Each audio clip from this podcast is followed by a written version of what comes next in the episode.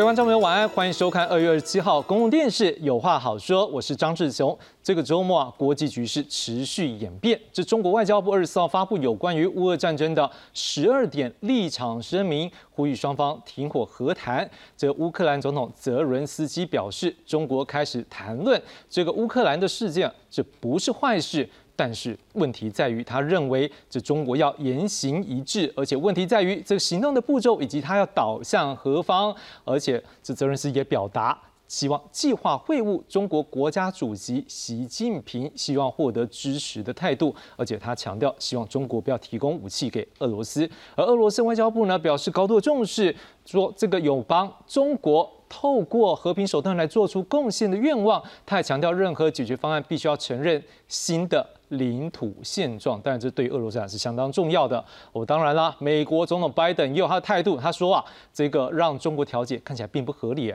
他也说，如果按照中国现在计划，只有对俄罗斯会有利。而这场战事演变到现在，美中背后的角力也开始升温，两国间的大国博弈也扩大到外交、军事以及经济。当然，台海和平议题也在这个情势下。备受关注。今晚我们先从这个中国扩大对于俄罗斯相关的制裁来看起。拜登政府出手制裁对俄罗斯提供军事援助的中国企业。美国商务部所属的工业安全局二十四号公布最新制裁名单，将十三个实体纳入制裁清单，其中有五家中国实体将被进行先进科技出口管制。国务卿布林肯直言，中国透过民间企业向俄国提供致命性援助。多位美国官员也警告，中国可能会在俄罗斯与乌克兰的冲突中加强支援俄国。We have intelligence that's been reported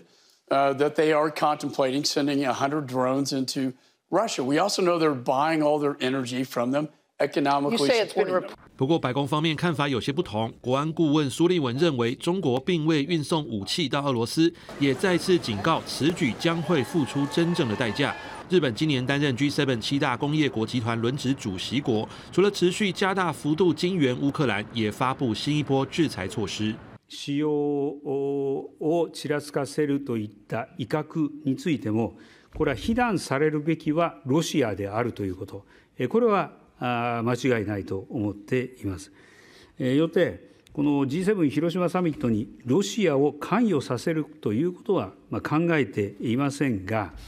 至于欧盟二十五号宣布对俄罗斯进行第十轮制裁，对象包括一百二十个个人与实体，当中包含三家俄罗斯银行、不少与俄罗斯佣兵瓦格纳集团有关的人和组织，有七家伊朗军用无人机制造商首度上榜。欧盟希望借此拖垮俄国经济，并耗尽战争经费，但专家认为制裁恐怕无法达到预期效果，也不会持续太久。We already paid the consequence of the sanction, so. The price of this, this strategy is paid by the European, uh, the European citizen. And I think that also the Ukrainian uh, and also the President Zelensky know that uh, this can last too much. 专家指出，根据过往经验，制裁未必是最好的方法。此前，欧盟外交官就曾坦言，已找不到新的领域来作为新一轮措施的目标。公司新闻这位人编译。好，今晚呢，我们要感谢三位来宾来到现场跟我们参加语谈。第一位要介绍是中研院欧美所研究员林正林老师，大家平安。第二位要介绍是丹江大学国际事务与战略所副教授李大中李老师，主持人好，大家好。第三位要介绍是台湾大学中国大陆研究中心特约研究员尹立桥 George 尹老师，大家好。好的，那今天晚上呢，我们刚刚已经看到了是有关于美国扩大制裁。不过在看这件事情来讨论之前呢，我们现在看一件事，就是一开始我们所讲的关于这个中国提出相关的和谈的计划，但是看出来美国也都有相关的一个意见。我们来做一些整理，我们再来请老师们把它做一个分析。好，第一个我们先来看到的是，在这一次我们刚才讲到中国有十二个立场，我们把它整理一下，大致上的一个重点大概包括他认为应该尊重各国主权，国际法应该平等统一适用，不应该采取双双重的标准。摒弃冷战思维，反对把本国安全建立在他国不安全的基础上，防止形成阵营对抗，共同维护亚欧大陆和平稳定。第二个是停火止战，支持俄乌相向而行，尽快恢复对话，达成全面停火，启动和谈。中方愿意继续就这件事情呢发挥建设性的作用。再来就是减少战略风险，核武器用不得，核战争打不得，反对任何国家在任何情况下研发使用生化武器，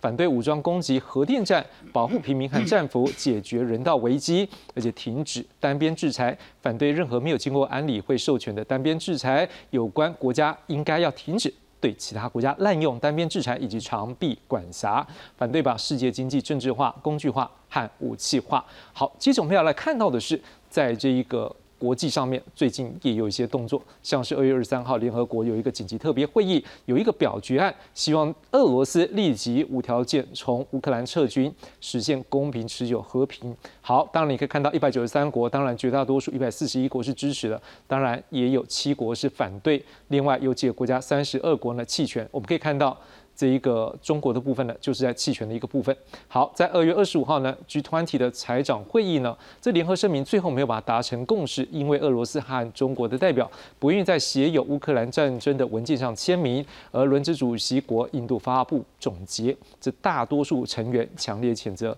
乌克兰战争。好，另外我们要来看的是。在这一次的制裁呢，可能各界也关注。那在中国的部分呢，我们也发现到，在全球最大的政治风险咨询公司欧亚集团呢，它是这样做一个分析，他说中国在经济上支持俄罗斯。减损了西方削弱莫斯科军事机器的成果。另外，我们也看到中国贸易额在二零二二年创新高，达到一千九百亿美元，增加百分之三十。而在俄罗斯呢，对中国出口更是高达一千一百四十亿的美元，相对于它的进口七百六十亿，这顺差可以说是将近哦，有将近快要四百亿美元哦。好，二零二二年呢，我们也看到中国为什么会买这么多？能够让俄罗斯出口这么多呢？包括像是原油、好煤炭、天然气，这都是。这个能源的部分，好，那在于中俄罗斯向他所买的部分，我们可以看到，在手机跟汽车相对也是比较高一点。另外，中国和香港向俄罗斯出口晶片，这交易也占百分之九十。不过，晶片当然会让人家更加的关注了。那它的用途可能是在民生嘛，或是有其他比较高阶的晶片。好，另外部分，俄罗斯银行被 SWIFT 这个国际的一个交换的一个机制切断之后呢，莫斯科改以人民币。替代美元，而人民币在俄罗斯外汇市场的占比从百分之一要升到百分之四十八。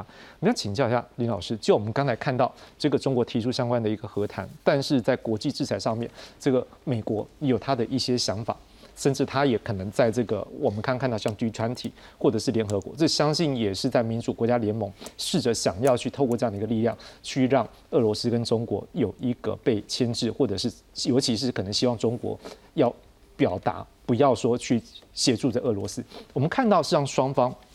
各有各的一个做法，甚至我们也看到说，这个美国的国务卿布林肯现在也传出来将要去中亚来做外交访问。你怎么看？说，诶，中国这边在提出了一个和谈，那他希望，当然我们就不知道他的立场到底什么了。你怎么来看？另外还有一个，美国在外交战上面也各自有各自的一个模式。你怎么看这双方在目前这个局各有什么样的盘算来做出这样的动作？呃。主要的，在过去这一年，我觉得还是美国哦，然后就是北大西洋工业组织，还有俄罗斯，这个是最重要的哦。中国大陆在过去这一年，它内部有很多的新冠疫情极端的风控哦，所以它并不是在整个乌克兰这个议题上面有相当多的比较有创意的。我觉得他有一个比较有创意的，大概就是说有关于国际粮食，哦，不过这个国际粮食到去年的七月，反而是由联合国，然后还包括俄罗斯、包括乌克兰在黑海，如何让俄罗斯跟乌克兰的谷物、大麦、小麦可以可以出口，哦，所以我觉得中国在相对来讲，在乌克兰战争一周年的这一天，我觉得他提出了这十二点。这十二点还是反映出来，他想要在俄罗斯跟乌克兰中间保持一个中立，所以他第一点就是主权，主权当然是对的乌克兰讲的，好，然后另外的话讲讲安全的议题，当然是对的俄罗斯的安全，他觉得说一个国家不能被另外一个集团或另外一个国家的安全所所威胁，我觉得他在相当一个程度。呃，有创意的部分，或者他想的比较远的部分，应该是第十二点。第十二点他提到了有关于这个重建的问题，他也没有讲乌克兰，但是大家都知道，只有在乌克兰的东部跟南部，这个才有需要啊这种重建的议题。因为他在战区，对。他也表示说，中国愿意扮演一个比较重要的一个角色。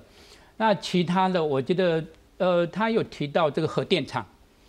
核电厂跟核武器，好，这这两点是分开的。有关于这个核电厂的的管理非常的重要，哦，所以我觉得在相当一个程度，中国大陆的角色到目前为止，他所扮演，我觉得对整个乌克兰局势最大的贡献呢。就是说，他还没有用武器、用弹药或者大规模的在军事上面来援助俄罗斯。当然，呃，过去这一个礼拜，呃，美国的总统，还包括美国的国务卿，他们都有警告，这个会有非常严重的后果。嗯，好，所以呃，到目前为止，美国它并没有非常具体的，但是。总之担心，因为透过第三个国家或第三个地区，呃，自有这种的可能性。好，所以呃，商务部，美国的商务部也是差不多是在一周年的时候，他宣布的对中国的五家，这五家的话，有包括在北京的，有包括在香港的，总共有五家。他们这五家都是过去跟俄罗斯的，不管是军事或国防工业。有比较密切的合作，然后用这种可能会导致美国国家的安全跟外交政策利益的损失来进行对他们的这种的制裁，列入这种实体的清单。所以他现在还是相当一个程度，就警告啊中国啊绝对不能在军事啊来协助呃俄罗斯。所以老师的意思说，美国现在还在警告。中国那个线不要跨过，好，然后但是中国这边您刚是认为说，他至少目前还没有一个明确表态。那老师，我想再追问一个东西，所以这是不是也是一开始我们刚刚所讲的，这轮泽斯基他会讲的一个话，相对也是保持一个中间，他并没有很明确的，反而他也表达一件事，他希望能够跟习近平是不是有一个见面的计划？是不是他也希望透过这个计划的见面的一个契机的时候，去争取他不要做某些事，或者是希望他做某些事？是因为这个中国是。安理会的常任理事国，所以有关于这个乌克兰的和平跟重建，呃，这个中国的角色是绝对不能或缺哦。所以啊，包括泽伦斯基他表示过好几次啊，哈。不过啊，我们也知道，就是说他应该也都知道，假如有这么两个国家的比重啊，北京或习近平，他大概是最起码是百分之六十以上是。是在这个莫斯科的这一边，哦，绝对不会百分之六十，这是这在乌克兰的这一边，他也不是百分之五十各自，哦，它不是完全中立，哦，因为它跟俄罗斯的关系非常的密切，啊，包括呃有有九月的时候，呃有有见面，还有包括呃习近平是不是未来在四月的时候会到呃莫斯科去访问，哦，从这些都都可以看得出来。呃，他是想要扮演中立，不过从乌克兰的角度来讲，呃，中国的角色还是在整个和平上面是非常重要的。是好，老师已经帮我们解离了一些部分了，也包括说现在两就是这个中国对于俄罗斯或对乌克兰他们对他的一个对中国的感受，像的确在这部分，我们还是要回头来看一件事情，就是说，那站在中国的利益呢？所以刚才林老师有跟我们接理到两个部分，一个部分是关于这个美国对于俄罗斯。啊的相关的一个制裁，也包括五家的中国企业进去，但是那条线呢，也一再的喊。那我们来做一个整理之后，我们再请李大忠老师帮我们做一个分析。那如果从中国的利益来讲，他为什么美国要这样封他，或者是担心他怎么做？好，我们现在看到是中国军援俄罗斯吗？好，这美国中央情报局长伯恩斯他是讲说，诶，中国现在看起来是正考虑对俄罗斯提供致命性的军备。他说这是极度冒险而且不明智的赌注，希望不要这样做。而美国财政部副部长阿德耶摩他说，美国会查明并阻止俄罗斯获得军民两用产品。而这《华尔街日报》也有报道说，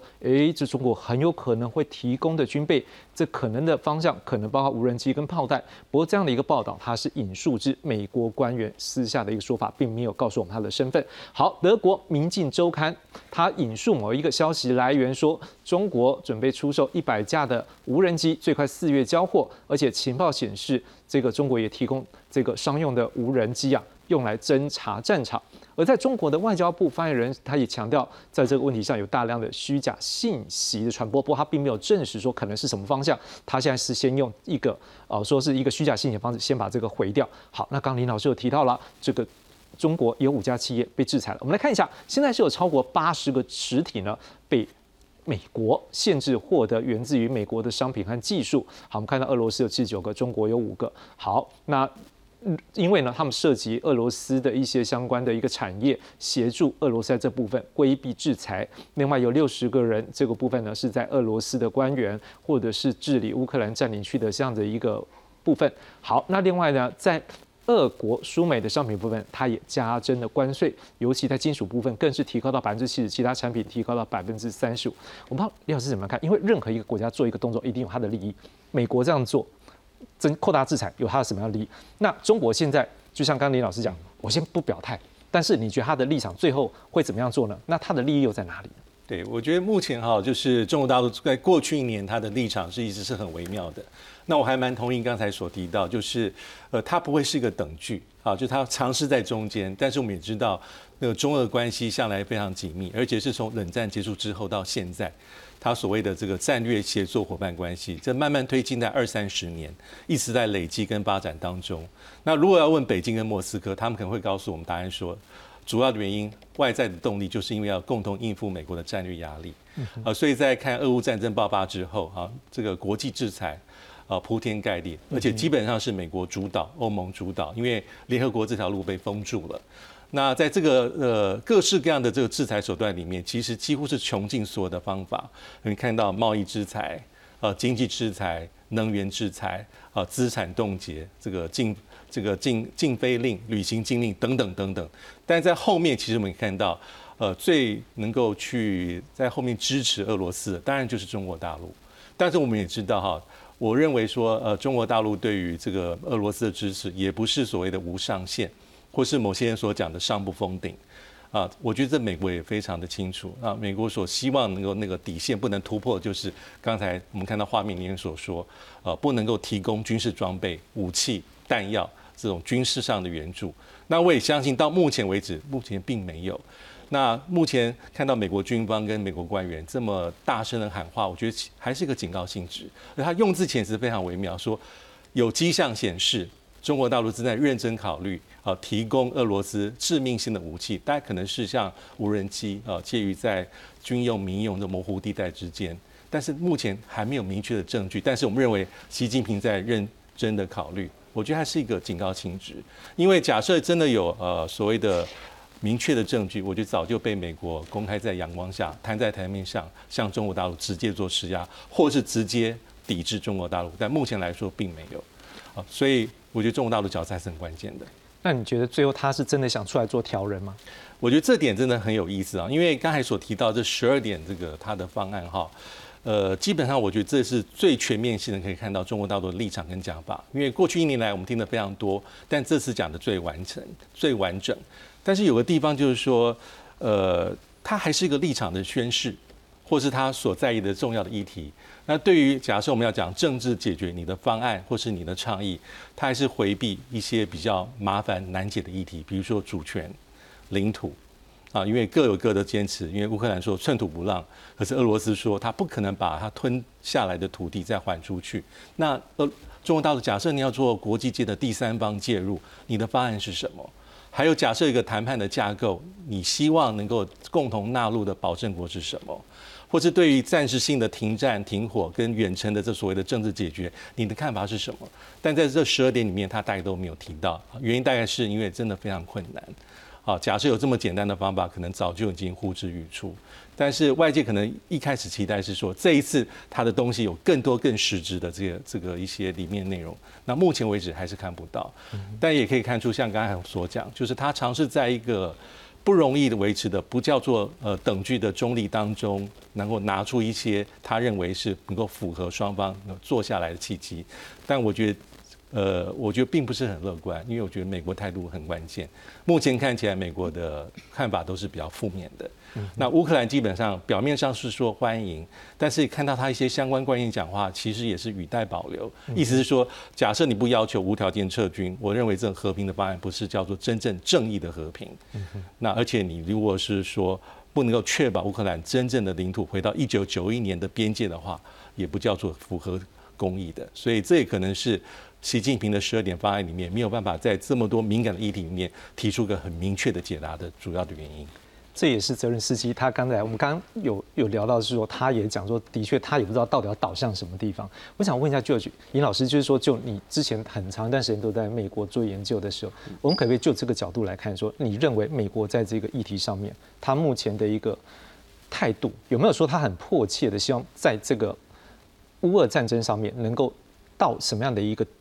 停止线，或者是说他也不希望这个中国再跨过这条线，是不是他有更深的考量？可是我们也知道，可能在美国也有去接触到一些可能有中国学者，我不知道说就这个议题上，就你的认知上，中国在这一件事情的态度上面，他又是做怎么样的一个盘算？嗯，那呃，我觉得从美国的角度来说。呃，基本上还是非常的那个呃，有呃对中国这些 proposal 还是疑虑还是很很深的。像比如说我们看 Sullivan 他讲话就讲的挺直接的嘛，他又直接说这个 proposal 十二点对不对？但实际上只要看第一点就好了，就是要尊重大家主权。基本上就是还是认为说，哎，就是这个呃呃，我觉得刚才林老师讲的很好，就是说这个呃这十二点呢，就是说的确是中国希望说，哎，把它形塑成一个就是这个呃呃算是呃可以。成为一个好的中立的调人，对不对？但是我们如果细看它其中一些点的话，就是有些人又会认，就是又会说，哎，但它实际上针对美国的，对美国的这针对性，实际上就是也是也也是挺强烈的。比如说，他特别有提到，我觉得有两点特别值得注意。那其中有一点是在讲说，哎，就是不应该就是有这个冷战的这个思维。实际上，他就是点出了说，他认为说，哎，美国这个事情有俄乌战争，实际上这个最后要负责任的实际上是美国，you know，而不是就是呃，而不是俄罗斯或者。中国那当然，这个说法是呃，美国和西方的这些强权，它实际上它不尊重就是俄罗斯的这个国家安全利益，因此导致于说这个俄乌战争的这个开打。好，那其实还有一点是，他第八点我特别讲到说，任何一国呃或者任何任何的国家集团都不应该就是做这个 unilateral sanction，就是不应该有单方面的这个呃经济制裁。然后那经济制裁应该是要透过联合国的这个架构。但我们当然大家都知道，联合国里面那个俄国是常任理事国，所以那个只要俄国是在常任理事国。里面那基本上这个联合国的这所谓的 multilateral sanction 是不可能的这个这个事情，所以从这个角度来说，我觉得美国对这个呃呃我我我我我觉得对这大陆的这个 proposal 就是比较 dismissive 或者比较不高兴，这个是或者也不是也不能说不高兴，而是说可能就是比较觉得说哎不是实质意义可能不是特别大，我觉得这个呃也呃就是可以也可以理解。那转过来，我们如果说中国的话，我觉得有个可以去思考的是，中国是如呃，就透过发这十二点声明，对不对？就是。它实际上有个考量，就是我们可以去思考的是，它是不是想办法在分化，就说美国这个和它西方盟邦之间的一些这个关系。因为像这个呃声明出来，对不对？它呃当然是就是对美国有针对性，然后它当然就是也是呃像之前的呃各位所提到的，它实际上就是对真的具体去解决这个争端，还是有一定的就是很多很麻烦的议题，实际上它还是没有触碰到，对不对？但它至少它还是一个 beginning，是一个这个 start。那呃，从这个角度来看，那比如说有些传统的一些欧陆强权，那比如说呃德国，他们对这个 proposal 的这个呃大陆的这个 proposal 的这个态度，跟美国看起来相比，就会稍微有一点有趣的不一样，感觉上就是说就稍微更 receptive 一点。所以从这个角度来说，我们可以再观察一下，就是说，那今天就是大陆它出这个 proposal，对不对？它会怎么样影响到美国，以至于它和它这个欧洲盟邦之间的这个关系？因为毕竟呃，像比如德国跟俄国，他们传统上的包括能源、包括经济上的这联系还是比较深的。那最后这个俄乌战争就是呃呃，就影响到那个德国的这个这个程度。呃，某些人可能会说，哎，实际上比影响到美国的这个多。那从这个角度来说，美国和德国，呃，还有以至于其他的欧洲国家，他们利益其实实际上是不完全一致的。会不会有可能他也是在演一个戏？就是说，你老是美国都讲说，我跟俄罗斯应该会偏向那边，甚至怀疑我会把武器给他，是不是？这时候他讲说，哎。你们和谈和谈，这是不是也是有可能在演一个戏，去减低国际对他的一个压力吗？啊，对，我觉得这个呃，主持人提到这点也非常重要。我觉得其实他真的也是为了要减轻，就是这个呃美国呃可能对大家对中俄是尤其是中国施加的压力。那呃，其实，在俄乌战争开打之后，呃，美国有一个呃，其实它的外交策略有有一点算是相对算比较成功的，就是将中俄做这个挂钩，等于是把中俄有点打成好像这个呃呃最新的最新一个世代的这种什么邪恶独裁国家仇心，就就像以前那个呃布希时代说的呃。呃，哎，我记得是伊朗、伊拉克和这个北韩的这个这个感觉。那在这个态势之下，那中国如果要拆美国的招，它其中一个拆这个招的方法，就是把自己形塑成一个就是和平的一个这个这个使者，然后一个呃就是 credible mediator，一个呃可能呃呃有有一些信用的一个这个这这个调和调和者。所以我认为主持人讲这一点非常重要。是在三位老师这样第一轮帮我们解析之后，让各位观众朋友，我们可能已经有闻到一个味道，虽然。是俄罗斯，虽然是乌克兰的一个战争，但是事实上在后面的支持者，这个。美国跟中国两边也都开始针对一个大国博弈对原本的旧的作为，它开始去增加它的动作。所以事实上这场事件已经不只是一个国际上面某个地方的一个战争，它更牵扯到可能是两大阵营，尤其是美中两个大国的博弈。所以在下一段呢，我们也来看的是，好，那他们的一个博弈的一个状况呢，怎么样互相去抵制或怎么样的，我们来做一个整理。我们先来看到的是，好，那。避免升高冲突吗？所以虽然他们两边美中是有一个博弈的状况，但是我们也看到这个拜登跟习近平是不是有机会去对话呢？我们看到是美国白宫国安顾问苏利文，他在二月二十六号受访的时候表示，他预期啊，拜登跟习近平在不久将来还是要做对话的，但只是现在还没有规划，而且美国还是能够跟中方高层对话，并不是所有的沟通管道。都被切掉。当然，他只讲到是双方的国防部长之前有一个对话，看起来是中国这边并没有想要去对话。好，那他也强调美中需要军事沟通的管道喽，避免情势升高或意外或者是错误。美国要以负责任的方式来行事，准备好跟北京建立。危机沟通的管道，即使是在冷战高峰，过去美国跟苏联还是有维持类似的沟通管道。好，我们做一个整理，我们看到过去这个拜登跟习近平呢，曾经有五次电话以及这个视讯的对话。好，导致在十一月十四号，这是双方来做第一次的双边会谈。不过原本以为这个事件之后，可能他们对话可能增加，但是好像。呃，一步一步要推进，像在布林肯要去中国访问，这是一个关键的时候，哎，发生的这个空飘气球的事件，所以现在又打乱掉了。好，那当然，另外一方面，我们要来关注的是，哎，你这个行政部门表达了这个看得出来软硬都有，可是，在国会议员部分，哦，看起来很硬哦。各位，我们来看到的是，在这一个。二月二十一号的时候，在美国的参议院，我们看到有三位议员，包括共和党的瑞旭、科宁，还有民主党的怀特豪斯 （White House），他们声明说，共同提案这个法案叫做《防止对手影响虚假信息和模糊外国融资法案》。他们最主要是要填补过去的一个法，叫做《外国代理人登记法》的漏洞。要求来自于中国、俄罗斯等等国家的代理人向司法部登记，并且披露他们的政治活动，以防止未登记的外国代理人对美国的政策施加影响力。好，另外呢，在众议院的部分呢，民主党的米克斯、贝拉以及共和党的众议员科尔也声明共同提案一个法案，叫做《二零二三年反经济胁迫法案》。好啊，今天下午那个这个尹老师也提醒我，他知道是说在去年的时候，去年七月，好像这民主党的参议员昆斯还有共和党杨恩也有提出类似的法案，等于说在共和党参议院啊，不，在这个众议院或参议院都有。好，导播再帮我看一下刚才的我们这一张，好，不好意思。好，那在这个内容包括了什么呢？我们来看一下，是包括对于受到中国经济胁迫盟国提供。经济支持，并且向中国来就责，授权美国总统寻求国会拨款以支持对外援助，而且对于受到经济胁迫外国合作的伙伴呢的主权贷款的担保，而且在这个新闻稿里还特别提到说，因为现在太多的跟美国伙伴的国家哦都被中国用这个报复或者是非这种武力的方式的一种压力，所以。林老师怎么样看？说现在这两国大国博弈看起来好像也不是单纯像过去单纯军事而已，虽然军事端还是有彼此的角力啊，像南海还是彼此都有那种冲突，也不敢讲冲突，就是有那种秀肌肉的那种感觉，但是好像有点斗而不破。可是在这部分，我们看到经济也开始有这样的一个大声的声音出来，然后我们看到在外交部分更是有外交战。老师怎么看这大国博弈目前走的一个进度？呃，我们刚刚所讨论的这个乌克兰的战争。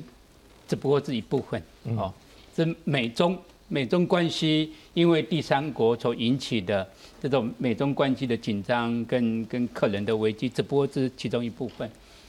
其实这两个国家有很多呃的危机，并不是单纯是中国或者是美国，而往往是第三个国家。我们可以看得到，比如说在对这个澳洲的制裁、经济的制裁，啊，对立陶宛经济的制裁，呃，都不是都不是美中之间所引起的。好，当然你可以这么讲，就是因为中国对这个其他的国家，包括啊澳洲还有立陶宛，过去对南韩因为部署这个萨德的武器系统，也包括对日本。呃，因为这个钓鱼台，也包括对菲律宾，呃，因为提出这个南海的这个相关的仲裁，当然也对台湾，哦，这些都是我们刚刚所提到这种经济胁迫的法案背后最主要的精神。因为有太多的国家，这些的国家的话，假如单独的去因应中国所施加的这种经济的制裁，这些的国家在经济上面会受到很大的一个冲击。但是美国是想要。针对这些的国家，可以联合起来，然后大家来降低，不管是对澳洲或立陶宛或对台湾，降低这些国家可以联合在一起，啊，使得中国的经济的胁迫的力道啊变得比较比较小。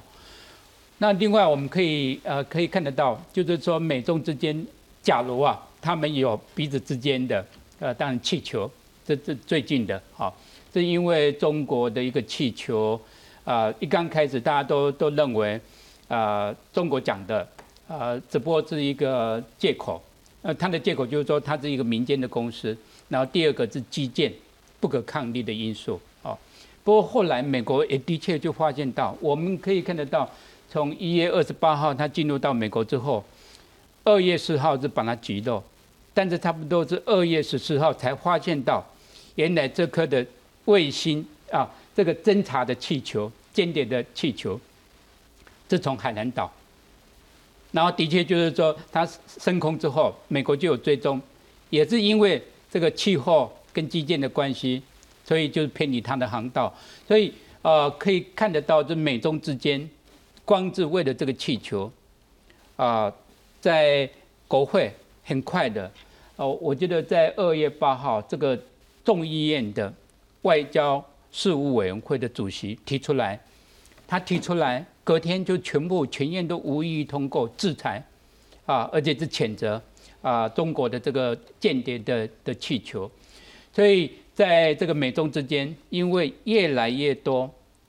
不不仅仅是两国之间，第三国也包括中国对台湾，导致呃我们看到的现在的美国的国会跟政府行政部门又是一个呃分裂的政府。所以众议院是非常支持台湾的，对中国大陆的这种的谴责，通过的决议案是非常的多。我们看到这个众议员、参议员到台湾来的访问，这些都可以看得到，就是中国现在它是进入到一个比较是守势的，他无论他讲什么、做什么，都被人家。啊，非常大的这种的监督，所以包括这个有关于这个外国代理人，包括这种假信息，当然也是啊，对很多的国家，比如说加拿大正在讨论，然后台湾跟美国都有这种总统的大选，这些都是一个重要的议题。的确，在美中的一个大国博弈，就像老师这样解读，它也不是说单独我们这样看到，它有后面很细的一些功夫在那边。所以是像气球，老师就讲，实际上他早就已经。观测到、监测到，但是他就没有讲，这想必就是他有他的妹妹哥哥，他也不一定什么时候要出球出招。好，但是李老师，我们也关注到一个点，就是说，可能观众也会跟我一样想，哎，为什么那个国会、美国国会那么硬啊？可是那个行政部门还是会想说，我要跟习近平来做一个会谈，那是。这会谈对美国有什么样的好处？为什么这行政部门跟立法部门看起来态度不一样？另外，我们也关注到是说，就如果说中国最近的一个出牌在乌克兰这议题上面，是不是他可能也试着要把自己拉抬到一个大国博弈、一个大国位？所以他觉得说我也可以来引导这一个国际局势的走向。我不知道就这两个部分你怎么来看？是，我想第一个部分啊，就是我们可以看到这几年啊，美国国会对中国大陆的一个普遍的观感是比较呈负面的一个观感，这样的一个。一个趋势了，而且大概是从呃川普任内，大概从二零一八年之后，呃这个趋势就比较明显啊。因为当然你可以说，呃行政部门对中国大陆寄出所谓的贸易战，啊就后面所谓的科技封锁，但后面还有一些很复杂的一些因素了。那可能有些呃美国的人士会认为说哈，这也印证到我们过去长期以来对中国大陆的这个交往政策失败的，啊，所以我们必须要改。改弦易辙，用新的方法去面对目前来说比较重大的挑战。那国会是更直截了当，因为传统以来国会就是如此。因为我们也不陌生，各个国家国会是比较比较明白，会反映一些事情。但是行政部门稍有不同，因为行政部门要拿捏一些事件事情，比如说拜登的任内啊，虽然也是定义中俄是美国的战略竞争对手。但他同时又很关心说哈，要设立所谓的防护栏，而且明显来说，俄罗斯的这个俄乌战争是有这个迫在眉睫的威胁，很重要。但长程来看的话，中国大陆是美国最重要的战略的竞争对手，而且是当今世界上唯一具有意愿跟能力去改变、形塑新的国际秩序的国家。那后面美国所要暗示的地方是，我的繁荣、安全地位、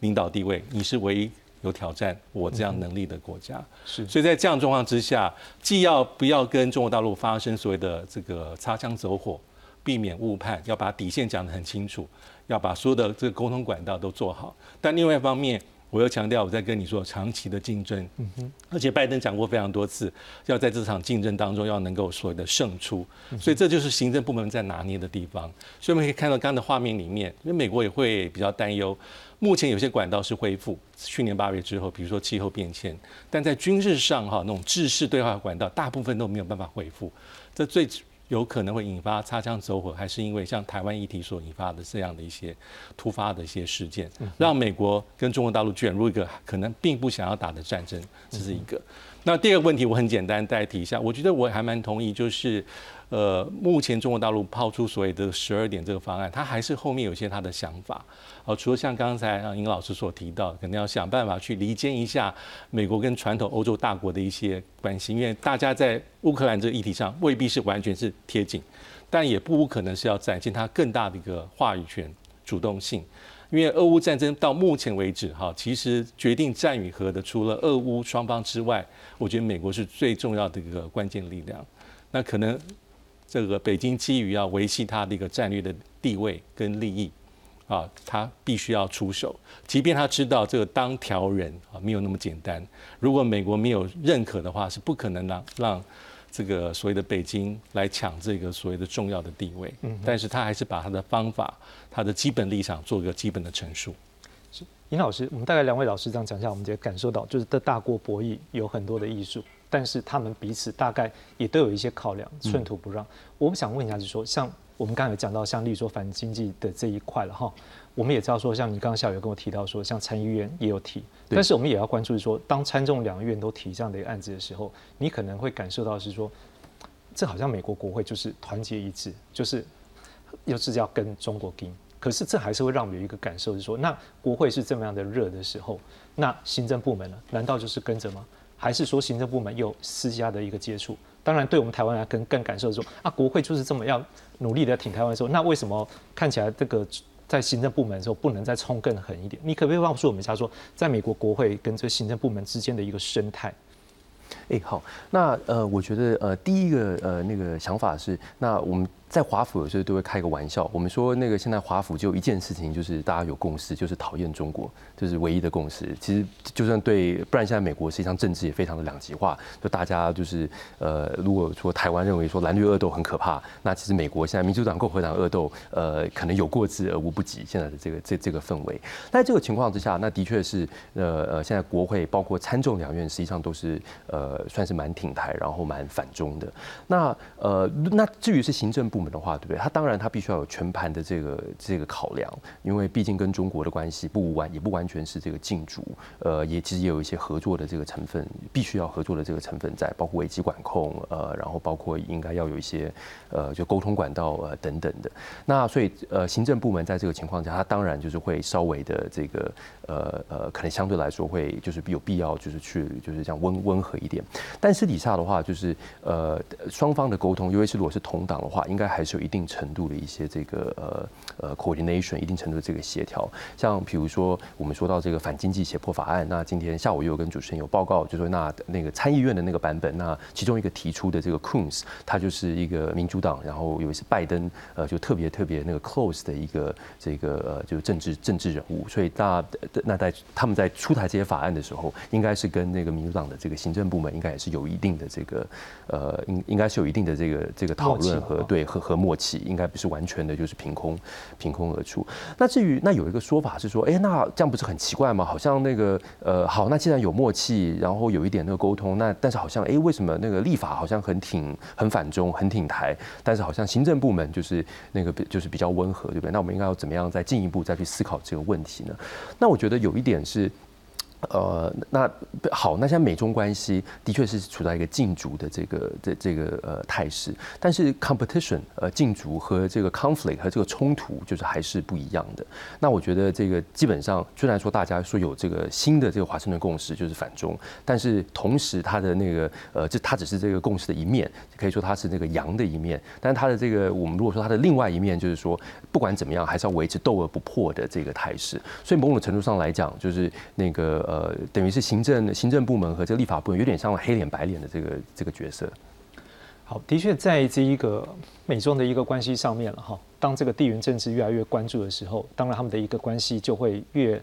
可能就像你刚讲的，这是一个比较竞争的一个角色的一个程度就越高。但是当然回到我们台湾的角，我们回到我们自己啊，我们怎么样去保护我们自己，也在这一个两强的一个关系里面，更是要。怎么样去掌握到？不过至少最近有一个消息是，看起来对我们的防卫能力是有帮助，而且可能全世界各国都开始在关注，就传出这美国派驻在台湾的这个军人身份的，我只能讲军人身份，因为不知道他的到底来到台湾，他实际上是做什么，但可能也请林老师来帮解读。但是当他们有军人身份的人来到台湾，而且这比例是增加的时候，那这又代表什么意思呢？我们先来看看下面这则报道。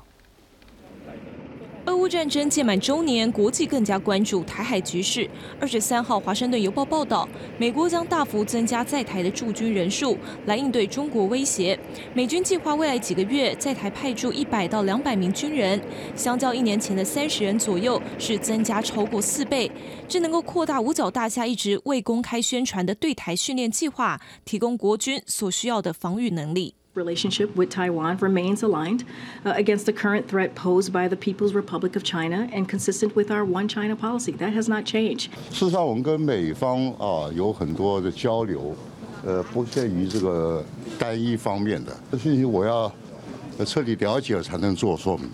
台美国防单位没有进一步的说明，不过学者认为这消息应该是十分准确，而且计划已久。新增的驻台美军不仅将训练国军操作美国武器，也会在防范中国攻击的战术面加以指导。来，呃，就协助台湾的军队训练，还有战略，呃，就是呃设计的部分，哦，所以它是比较像是一个顾问性质的。报道也指出，俄乌战争之后，五角大厦已经加倍努力让台湾采取刺猬战略，使台湾更难遭受攻击。国务卿布林肯也表示，如果台湾被侵犯，将会有毁灭性的影响。If there are a crisis in Taiwan as a result of China's aggression in some fashion. uh, that would have, I think, disastrous consequences for the world economy and for countries around the world. And that's a message, too, that uh, 布林肯指出，全世界如此关注台海危机的原因之一，那就是这不是如中国所声称的内政，而是确确实实的全球性议题。现在促使各国团结起来的因素之一，不仅只是为了支援乌克兰，也必然设想到了中国可能对台采取的行为。记者韩英葡萄组黄子杰、陈信龙综合报道。李老师，就您长期关注这个美国跟我们台湾之间的这样军事合作的关系中，因为这样的人数看起来也不是说来协防台湾，那到底这些美方的有军方背景的或者是军方的人士来到台湾，目前他们要所做的大概是什么样的方向的工作？呃，我们在台湾每一年都有汉光演习，那每一年的汉光演习，美军他们都会到台湾来。那一般来讲，就是说一年美军到台湾来的。断断续续，并不是常驻的，哦，最少有三千位。但是刚刚我们可以看得到的，它比较像是在台湾停的时间稍微长一点点，啊，因为美国的国防授权法里面有特别提到，有关于美国的国民兵。跟台湾，好，然后当然就是说这种军事顾问，好，过去来讲，比如说在去年报道出来，大概是二十多位、三十位左右，所以它增加了好几倍。不增加好几倍，因为那个基础非常的低，所以你最多最多你也不可能呃有两千人、三千人，所以你差不多一百到两百，这些都不是真正。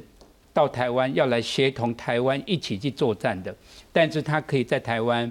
啊，做很多的，比如说有关于训练的部分，有关于就是构想的沟通的部分，有关于这啊他们跟印太司令部这种的联系，所以从这个角度来讲，我们就可以知道，就是说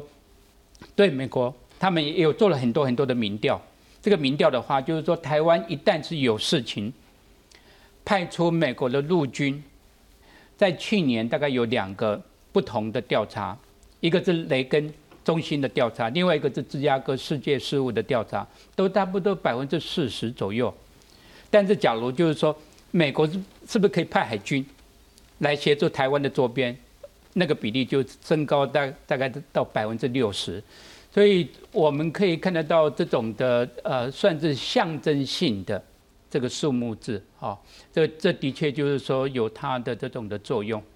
好，林老师已经跟我们解读说，这样子对于我们的一个战力的一个协助会有提高，这来扮演的是一个像教官来协助你能够增加你防卫能量的一个角色。好，不过老师我们也看到是说，可是问题是台海两岸这样的一个冲突的一个风险还是很大。我们来做一个整理，我们看到的是这几天有一个新的几个方面的一个报道内容，像是在 CBS 节目里面，美国中央情报局局长 Burns 他就讲到说，这俄军在俄乌战争中的表现以及后续全球反应啊，会令习近平不安。而趋于审慎。好，习近平指示军队二零二七年前做好侵台的准备，不过尚未决定是否入侵。好，那他们判断习近平以及军方领袖对于是否能够完成侵略任务有疑虑。好，习近平最终有控制台湾的野心，不过这并不代表军事冲突无法避免，也就是说事，实上是有这样的一个风险存在。好。不过，老师，我们在看到他在二十六号受访，对不对？在前几天，三天前，好，这个美国国务卿的布林肯，他在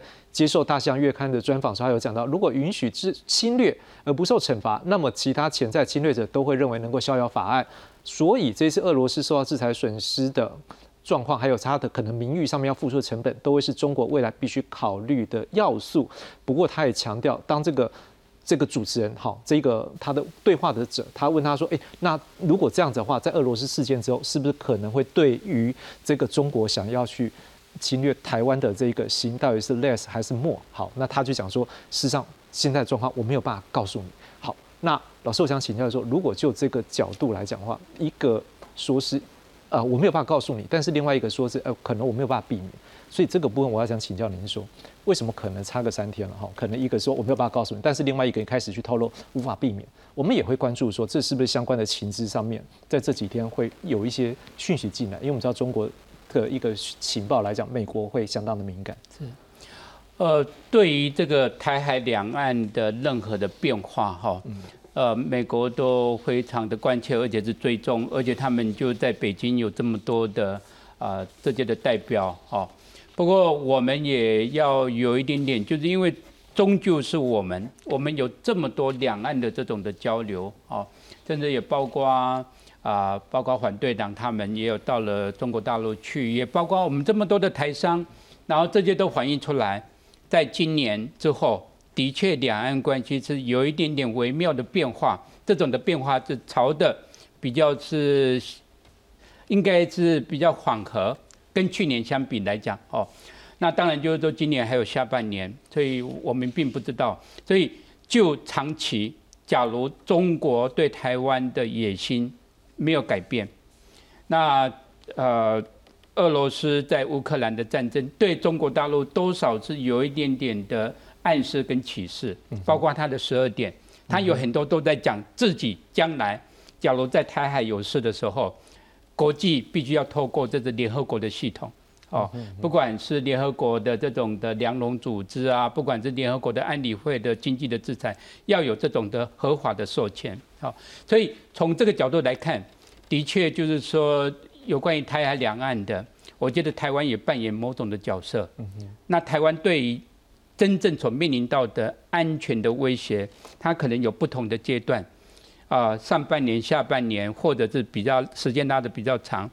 终究来讲，你有准备就不会有错误。嗯哼，好，总之就是我们要料敌从严呐，面对这波加派这个出兵实在不是很友善。好，李老师，我们来看一个东西，就是说。当目前讲，像布林肯在这一次他也讲到说，国际关切台海危机，这不是中国声称啊，基于主权的内政问题。全球百分之五十的货柜运输是通过台湾海峡，半导体大部分是台湾生产。好，台湾如果因为中国侵略面对危机，哎，这是一个全球经济带来的灾难性后果。好，我们也看到这个美国的这一个助理国务卿 Louis 他也讲到是说，诶，那美国军援乌克兰先进武器，并没有妨碍到军售台湾，呃，而去。哦，就是去对抗中国这个威胁的长期政策，所以并没有受到乌克兰影响哦。导致目前可能台湾有些武器比较慢一点，是因为整个在疫情状况下有缺工啊，或是供应链的障碍的问题。而且他特别强调是格外特别关注台湾。你怎么来看？说这样看起来好像美国慢慢的就是光谱上面从这一个跟战略模糊走向了战略清晰。你怎么样来看这样的一个现象？对，因为我觉得可以分两方面啊。第一个就是说呃，美国对台海的政策啊。表面上还是没有变的，就是一中，只不过每个政府对一中的定义跟内涵可能稍微有一些微调或调整。比如说现在的拜登，他所讲的一中是要奠定在台湾关系法，啊，把台湾关系法 TRA 放在第一位，然后是美中之间的这个三大公报，那最后是对台的六项保证，那又说，呃，台海和平稳定，美国非常的重视，而且是反对。单方面改变现状，那还有一些其他的一些辅助的说法，比如说不支持台独。那这个政策其实这个讲法，其实从拜登上任之后，二零二一年一月二十号，我觉得到现在大概没有太多的变化。但是对于这个战略这个模糊跟清晰，他的讲法的确跟过去是稍有调整。因为我们知道美国的战略模糊政策，如果往前推，最早应该推到一九五零年代啊，当时是否明确要说帮助我们中华民国防卫我们的外岛？他采取刻意的模糊。那自从一九七九年我们跟美国断交之后，大体上美国的政策大概就是个战略模糊。那他有他的一些思考，就是如何能够这个贺主了中国大陆，避免他的军事的误判或军事上采取冒进的行为。很清楚，我告诉你。对，那呃，他是透过模糊让你猜不透，想办法去遏制你，不要你不要乱来。但是这几年可能因为拜登他认为形势有些新的变化，就是要透过更讲清楚一些些。能够增加我对你的一个贺主的能力，所以在他上任后的五次的发言，呃，但五次之后，虽然可能后来白宫跟美国的官员会有一些调整跟修正，但我想他刻意传递像这样的讯息，就他可能往清晰的方面前进。但有些人可能认为说，哈，模糊跟清晰对于中国大陆的军事准备来说没有太大的差别，因为他所有的主要的想定。跟他所做的一些模拟，可能都是预设到美国是有意愿要介入，只是我想办法迟滞你，或者我在多少时间之内让你达不到你的目标。但无论如何哈，这些政策的调整其实也反映出目前美国的官方对于台海形势的一个变化或是动态，他所做的一些他一些细部的一些调整。但基本上一中政策没有变，而且战略模糊，美国官方也没有把它丢弃。但后面有些比较复杂的一些大的背景跟考量。嗯哼，总之就是说，反正。这老共不管怎么样，这个坏心眼都一直在了，所以你不管战略模糊或清晰，大概您的意思大概也没有什么差别，他就已经做好这样的一个准备，只是我们怎么样用能量去让他可能不要往我们这边动手。是好，那林老师，我想请教，那如果大概在这样一个角度，就你在这个美国的一个观察的话，我们也想关注一件事情，说目前在战略清晰跟模糊上面，可能美国上面还有他什么样的一个想法？他是不是可能有一些背景？它才能够慢慢，就像老师刚讲，从模糊这光谱慢慢移向清晰这一块。嗯，好，那第一个当然是我觉得很重要的是，其实战略清晰、战略模糊，它不是一个很那个黑白分明的这个二分，它实际上是在一个光谱上的。那当然现在是一直在往那个战略清晰的这个光谱这这块去移动。那我觉得移动的后面很大一个原因是，呃，那正如刚才李老师有提到这个主贺的这个这呃的的这个 concept，那主贺的话就是说战略清晰、战略模糊，它后面有一个。呃那个呃理论的一个这个这个这个 concept 的那个那个 idea 叫做那个双重组合 dual deterrence。基本上战略清晰，呃，有一个说法是说，它实际上设计是来呃第一个要阻吓中共就武力犯台，然后片面改变现状，但另外一方面也是要就是呃阻吓就是台湾就是这边可能如果做一些冒进的单方面改变那个台呃两岸情势的这个呃这个这个动作，所以这个组合是双重的组合，而不是单方面的组合。那当然最近几年呃其实呃美国对台湾的呃这个呃呃应该说信任，然后关系实际上也是真的是不断的升温。那现在从这个角度来说，实际上这个所谓双重组合，这个要组合台湾冒进的这一块，就是相对来说就变得呃比较没有那么的呃就是呃呃比较没比较没有的那么那么令人令美国方面担心，比较信任哈。对对对，那正是由于这个原因，所以就是就会那当然我们就见到见到一些调整嘛，就是就会从这个模糊这一块，就是呃往这个清晰的这一块光谱，就是说去处理，因为它一方面就是呃对台湾实际上现在是信任是比较比较高的，那另外一方面，呃中美关系，然后包括对中国的一些这个呃呃猜忌，实际上又是比较加深的，所以在这个情况下就会很呃就是比较自然的就会往这个战略清晰的这个角度就是去移动，那呃再进一步说。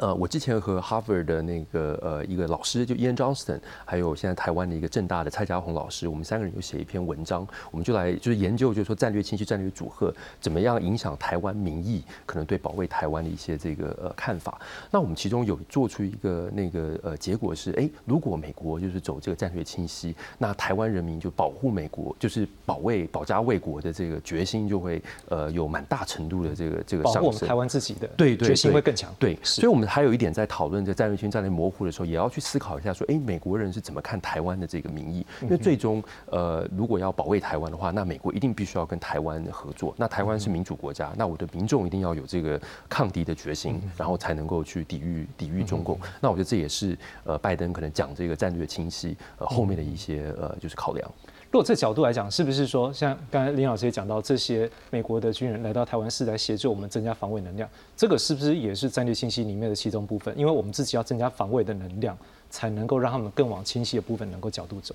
哎，对我这点，我我觉得可以呃做这样的解释。呃，因为其实像这些呃讯息，对不对？要放出来，就是在国际政治里面，就是呃呃某种程度上来讲，讯息都是很很很宝贵的。嗯。那呃，你什么讯息出来，什么讯息，什么时间出来讯息，实际上就是是非常重要的一件事情。那这个呃角度来说，我们也可以说这个讯息。呃，就放出这个讯息，实际上也是个讯号，就是说，呃，希望就是大陆还有以及台湾民众知道说，美国对呃台湾的这个承诺，的确是坚若磐石。